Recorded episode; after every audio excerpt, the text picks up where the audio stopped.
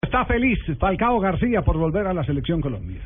Siempre venir a la selección es, es algo especial. Creo que vestir esta camiseta te, da- te da- genera el mayor orgullo que puede tener un futbolista y bueno, eh, ya en este momento que es un poco difícil porque no juego, también lo es. O sea que trato de aprovechar al máximo los minutos que juegue con mi club y acá, bueno, eh, trataré de, disfrutar y, y de dar lo mejor de mí en los partidos. Tigre, muchas veces se vuelve un tema mediático eh, el que una figura como usted no juegue, más allá de lo que realmente puede estar pasando por la cabeza de un futbolista en el día a día. Creo que representa esta realidad hoy para Falcao. ¿Cómo está visualizando su, actualidad, Tigre? Bueno, eh, aprovechando, como dije anteriormente, los minutos que tengan en el equipo, sé que se ha hablado mucho, he tratado de, abstener- de abstraerme un poco de todo lo que se especula y tengo que estar tranquilo, saber de que mm, estoy, estoy bien, solamente necesito jugar eh, y bueno, eso se demostrará en el momento cuando tenga continuidad, así que eh, no me puedo preocupar demasiado, sino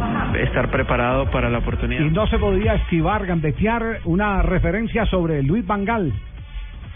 Él tiene que tomar sus decisiones como cualquier otro entrenador, independiente de que me sean favorables para mí o no. Trato de comportarme lo más correctamente posible, tratando de ser eh, profesional en todo momento, aprovechando los minutos eh, y bueno, nada, trataré de aprovechar el tiempo que él me dé, nada más.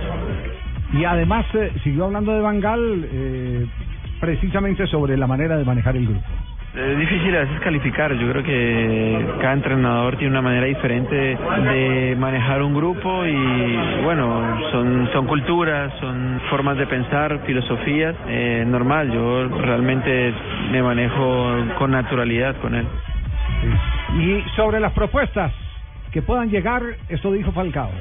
Yo sé que, que mm, con toda esta situación llamados vienen todos los días, así que en ese sentido debo estar tranquilo, pero yo me mantengo al margen, eso hay personas que se encargan de manejar toda esta situación y como te dije, yo eh, estoy me debo al Manchester United en este momento, tengo fe y esperanza porque muchas cosas pueden suceder en, en, la cantidad de partidos que restan eh, y al final simplemente me sentaré y analizaré lo que más me convenga. Hablando del tema de Selección Colombia, Falca, eh, lo que tiene que ver con este nuevo proceso, porque es el arranque rumbo a Copa América y eliminatorias, ¿cómo lo visualiza?